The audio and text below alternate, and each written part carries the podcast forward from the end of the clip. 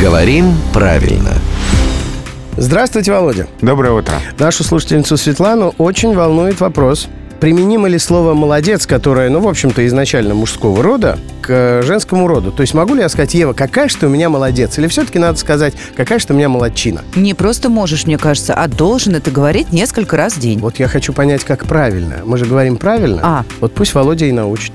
А в словарях отмечено, что слово «молодец» применимо к существительным, обозначающим лиц обоего пола. Мгм.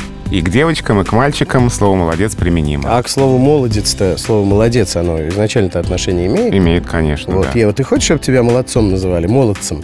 Ну, Ну, добрым молодцем Еву вряд ли можно назвать, а вот молодцом можно. спасибо. Ева молодец. Тогда усложним задачку. А, допустим, Ева молодец. А Ева большая молодец? Или Ева большой молодец, что вообще уже становится странным? А Вы знаете, в словарях слово «молодец» отмечено как существительное мужского рода. в Хотя и любом случае. относящиеся к обоим полам. Да, поэтому в разговорной речи можно встретить фразы «Ева большая молодец», но вот э, если следовать эталону литературного языка, то Ева все-таки большой молодец. В общем, Володя опять всех расставил по своим местам. Спасибо ему большое. Это главный редактор «Грамоты.ру». Он приходит к нам, чтобы вместе с нами провести рубрику «Говорим правильно», которая, в свою очередь, выходит в эфир каждое будни утро в 7.50, 8.50 и в 9.50.